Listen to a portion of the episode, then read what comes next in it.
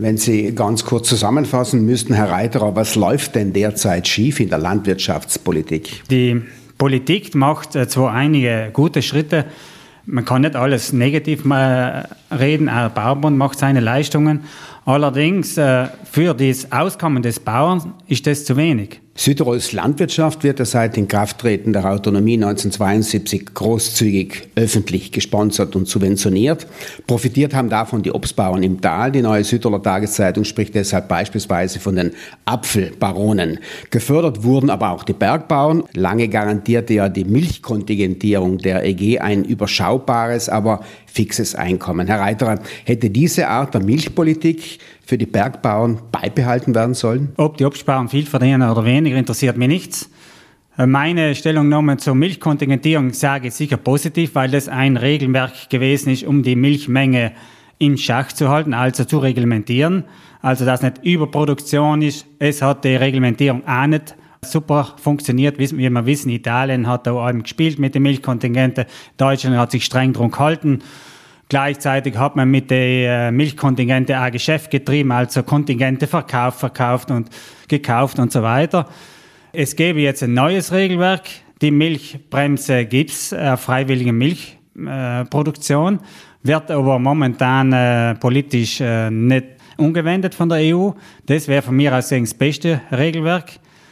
Im Endeffekt die Abschaffung von Milchkontingent war ja der Hintergedanke von der EU günstige Lebensmittelpreise, also günstige Milch für den Weltmarkt. Und damit ist eigentlich alles gesagt. Wenn ich ein günstiges Produkt will haben, das mit der Handel weltweit handeln kann, dann kann unser Bergbauer da nichts verdienen mit denen. Das ist Fakt. Europaweit sind ja die Milchpreise stark gefallen. In Südtirol liegen sie aber immer noch im Vergleich zum europäischen Mittel ein Stück drüber. Die Bauern erhalten für einen Liter Milch 60 Cent. Ein lächerlich geringer Preis, muss man sagen. Herr Reiterer, wie viel Liter Milch muss denn Ihr Hof produzieren, um das über die Runden kommen? Ich kann keine Zahl nennen, wie viel der Hof produzieren müsste, weil ich bin schon mal limitiert. Ich darf vielleicht zwei Großvieheinheiten, also eine Großvieheinheit ist eine Kuh pro Hektar halten, also zwei Kühe pro Hektar. Also wenn ich zum Beispiel ja, 10 Hektar, darf ich 20 Milchtiere halten. Und äh, da bin ich schon mal limitiert. Also wenn ich, äh, das ist eigentlich schon mein, meine Grenze im Endeffekt. Zum Beispiel, ich sogar zum Handwerker, wenn du dir einen Mann umstellst, dann stellst du den um, um dir die Arbeit zu erleichtern oder um mehr Umsatz zu machen. Wenn der Bauer einen umstellt, dann hat er immer den gleichen Gehalt und das, wenn ich den bezahlen muss, das geht ins Minusgeschäft. Das ist der Unterschied zwischen Bauer und Unternehmer.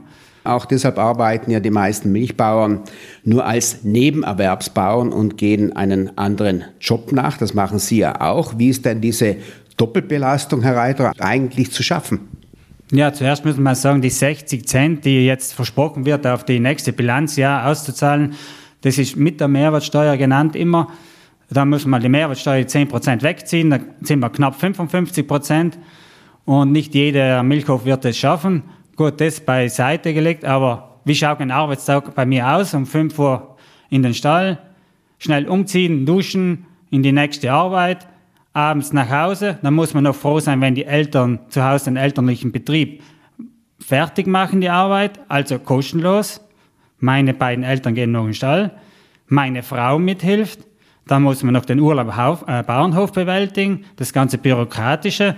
Dann praktisch Ende der Tag, meistens, wenn es gut geht, bin ich, kann ich zu den Nachrichten, Sender Nachrichten, mich auf den Divan setzen und wenn es äh, dreimal oder viermal die Woche triffst, dass ich erst um neun oder, oder halb zehn die Arbeit fertig kann. 4500 Bergbauernfamilien produzieren mit ihren 84.000 Kühen täglich mehr als eine Million Liter Milch. Laut Landesrat Schuler haben in den vergangenen zehn Jahren 1000 Milchbetriebe aufgegeben. Als Betriebsleiter hast du logisch die Frage, du hast einen Viehstand, also hier zum Beispiel 15 Kühe mit Nachzucht, und äh, ich habe den Stall habe ich 2018 neu errichtet, in der Hoffnung, dass es halbwegs ähnlich weitergeht.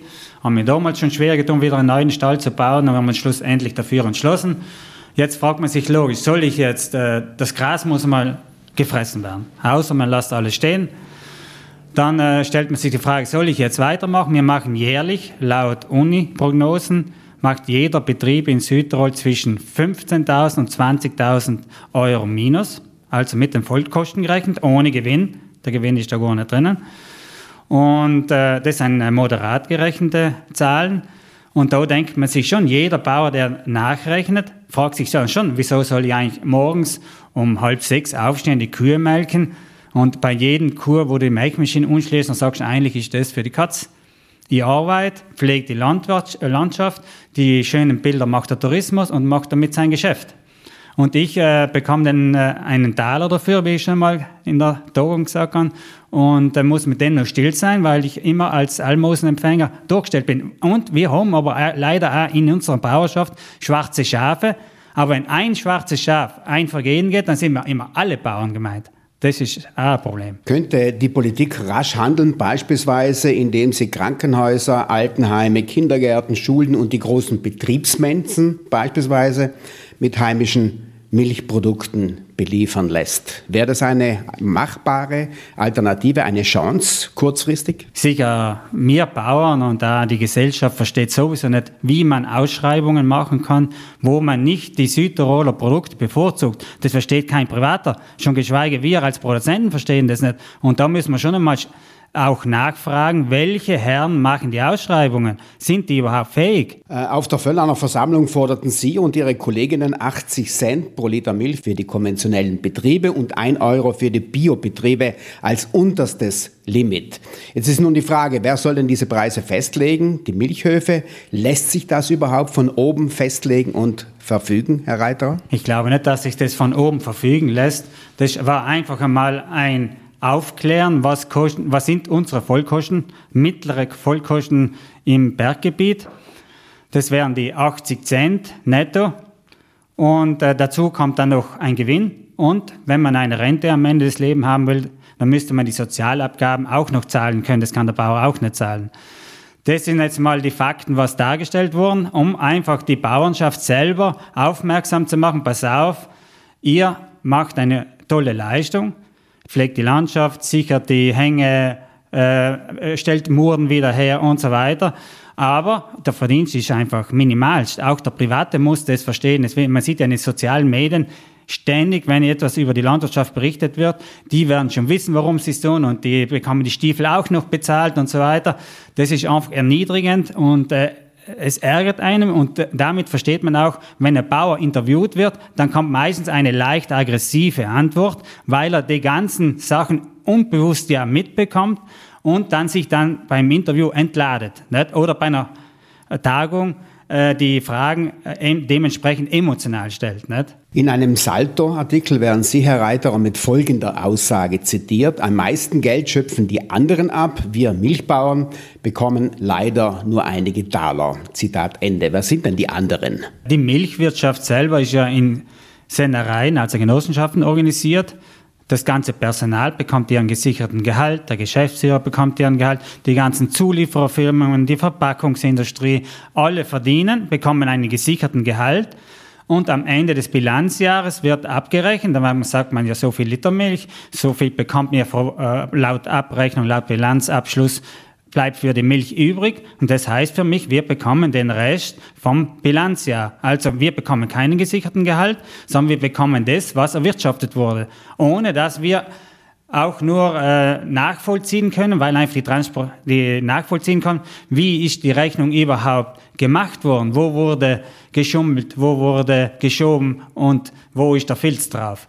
Viele Bauern getrauen sich nicht zu sagen, weil sie dadurch irgendwie Nachteile, politische Nachteile befürchten oder auch institutionelle Willkür befürchten und so weiter. Das ist halt in unseren Knochen noch drin. Aber ich glaube schon, dass heute die Gesellschaft oder auch die Welt so weit ist, dass man seine Meinung sagen darf. Nicht? Und noch ein Zitat. Wir garantieren tausenden Angestellten Arbeit und Lohn, versorgen das Land mit gesunden Lebensmitteln und pflegen die Landschaft. Wir sind die Basis für den Tourismus, für Baugründe und Durchfahrten. Uns gehören die Milchhöfe Hilfe. Warum bekommen wir nur das, was am Ende des Bilanzjahres übrig bleibt? Wir bekommen nur den Rest. Zitat Ende. Das sind sehr deutliche Aussagen, Herr Reiterer. Gab es darauf bereits Reaktionen von der Politik, vom Sennereiverband, von den Milchhöfen? Es gab äh, nur einzelne Reaktionen. Ja, man kann auch dahingehend die Bauernschaft dazu einlullen, praktisch, indem man sagt, wir können nichts ändern. Der Milchmarkt macht den Preis, wir machen das Möglichste. Aber man muss auch mal Vorschläge machen, Visionen. Die Geschäftsführer haben jetzt seit einem Jahr Sitzungen gemacht, ich meine sieben oder acht Sitzungen, wo sie die äh, Vision für 2030 erarbeitet haben. 2030, ja und haben den Bauern dann die Ergebnisse vorgestellt, aber da ist keine Vision drin, da steht nur, wir müssen weiterhin auf Qualität setzen, auf Nachhaltigkeit, auf Tierwohl. Ja, dann fragt sich der Bauer, ja, wer macht dann die Nachhaltigkeit? Wir Bauern oder ihr als Genossenschaften? Wer setzt das Tierwohl um? Wir Bauern oder ihr? Bringt unser Tierwohl etwas oder setzt es der Private schon voraus, der Konsument? Der sagt, ja, Tierwohl ist für mich Voraussetzung. Da ist nicht nochmal Preisaufschlag, das ist für mich Voraussetzung, für mich als Landwirt auch. Also alles nur äh, Umschreibungen, äh, leere Worte im Endeffekt. Die Forderungen hat der Arbeitskreis Zukunft Bergmilch Südtirol klar formuliert. Vollkostenabdeckung Milchproduktion, Kooperationen zwischen den Milchhöfen, die Erhöhung der Akontozahlungen, die Umsetzung des sogenannten grünen Euro für den Erhalt der Berglandwirtschaft und eine Kennzeichnungsverordnung für die Herkunft der Produkte. Herr Reiterer, was bedeutet die Vollkostenabdeckung? Der Herr Gauli, Professor Gauli Matthias, der an der Uni arbeitet, hat uns die Vollkostenrechnung berechnet, hat sie auch vorgestellt auf der Tagung. Das wären die 80 Cent netto. Und äh, momentan äh, bekommen wir für die Milch vielleicht 55 Cent, 54 Cent, 51 Cent. Und äh, die Differenz muss man anderweitig aufbringen, wenn man will, dass die Landschaft weiterhin gepflegt wird, offen gehalten wird, dass die Weide funktioniert und so weiter. Wie man das machen kann, einmal indem man den Absatz fördert durch die Kennzeichnung der regionalen Produkte und zweitens sicher auch über bessere Kooperation unter den Sennereien. Allerdings, das müssen die Sennereien selber wollen, von oben herunter. Und drittens durch einen grünen Euro. Wir haben den als grünen Euro bezeichnet, könnte man auch als Landschaftspflege bezeichnen weil grüner Euro wird immer mit der Ortstaxe in Verbindung gebracht. Wir sind nicht scharf auf die Ortstaxe, aber wir brauchen einen Ausgleich für die Vollkosten. Wenn wir ständig im Minus arbeiten, wird die Milchwirtschaft früher oder später äh, am Ende sein. Noch eine Frage zur Förderung, Herr Reiterer. Kleine Milchbauern fallen durch den Förderrost, weil eben zu klein. Sie sagen, das ist völlig unverständlich. Warum denn? Ja, wir sagen, die, jeder Bauer hat seinen Wert landschaftsschützerisch oder landschaftspflegerisch hat jeder Bauer, egal welche Größe er hat, hat er seinen Stellenwert. Den gleichen Stellenwert wie ein großer, nicht? Weil ein kleiner Bauer kann ein steiles Feld haben und das ständig mähen oder wenn ein Muren abgegangen ist, die Wiese wieder herstellen. Das sind einfach Sachen, die werden äh, von äh, Privaten oft gar nicht wahrgenommen. Aber wenn es nicht wäre, würde es auffallen. Nicht? Und äh, deswegen hat eigentlich jeder Bauer, der was ein Kleinstbauer ist, die, sollte die gleichen Förderungen bekommen. Es wird immer wieder die Ausrede genommen, der Verwaltungsaufwand ist viel zu groß, um die Kleinen zu fördern und die Kleinen haben trotzdem schon ein, sich andersweitig im Einkommen organisieren. Wieso sollen wir denen jetzt nochmal was geben? Aber wenn ihr jetzt einen, einen Bauer habt, der was fünf Kühe melkt, äh, seinen Betrieb instand haltet, na, äh, ist das allein schon der Respekt, was eigentlich einen dazu verleiten sollte, den Menschen das Gleiche zu geben. Aber klein oder groß darf man da nicht unterscheiden. Ein Blick voraus. Ein Großteil der Milchbauern kann ja vom Hofvertrag nicht leben. Deshalb arbeiten die meisten, wie Sie ja bereits erwähnt haben, auch an ihrem eigenen Beispiel, in einem Nebenerwerb. Das Interesse der Jungbauern soll schwinden, heißt es immer wieder, weil sie sich dieser Doppelbelastung nicht aussetzen wollen. Anders formuliert, das Höfesterben geht weiter. Das Höfesterben geht äh, sicher weiter. Wenn es so bleibt, wird es rasanter weitergehen. Man sieht ja schon in diesem Jahr, in den letzten Prognosen haben sie von 165 Höfen gesprochen, werden wahrscheinlich mehr sein, wesentlich mehr. In den letzten Jahren 100 pro Jahr. Und wenn wir jetzt nur 4500 sein, dann sind wir irgendwann am Ende. Die jungen Bauern, ich denke jetzt an meinen Sohn, der jetzt 13 wird, wird noch die Fachoberschule für Landwirtschaft besuchen. Wenn es so weitergeht, muss ich ihm heute schon anreiten, schau, orientiere dich nicht auf die Milchkuh, sondern orientiere dich auf ein anderes Geschäft, ehrlich gesagt. Herr Reiterer, wie erklären Sie sich, dass die Milchhöfe trotz der angespannten wirtschaftlichen Lage der Bergbauern, der eigenen Mitglieder, Milch aus Italien zukaufen? Wird damit die beschriebene Lage nicht noch weiter verschärft? Zukaufsmilch wird um wurde bis vor kurzem mit 70 oder 68 Cent eingekauft. Wir als Bauern bekommen, das ist jetzt Nettopreis, wir als Bauer bekommen netto 47 bis 55 Cent. Das ist schon mal das Demoralisierende. Logisch, für die Genossenschaften ist das, war das bisher ein Zuerwerb. Und auch für uns Bauern ein Zuerwerb. Ob das für die Zukunft äh, sinnvoll ist, dort äh, streiten sich sogar unsere äh, Gruppe drüber. Billige Milch könnte noch mehr den Markt fluten. Herr Reiter, was wären denn das für Folgen für Südtirols Milchwirtschaft, für Ihren Betrieb beispielsweise? Unsere Genossenschaften verarbeiten sehr viel von der Milch, 80, 90 Prozent. Dadurch äh, können sie die den Milchpreis halbwegs halten. Momentan halten sich die Preise noch, aber die Befürchtung ist da, dass äh, die Milch günstiger wird in den Regalen.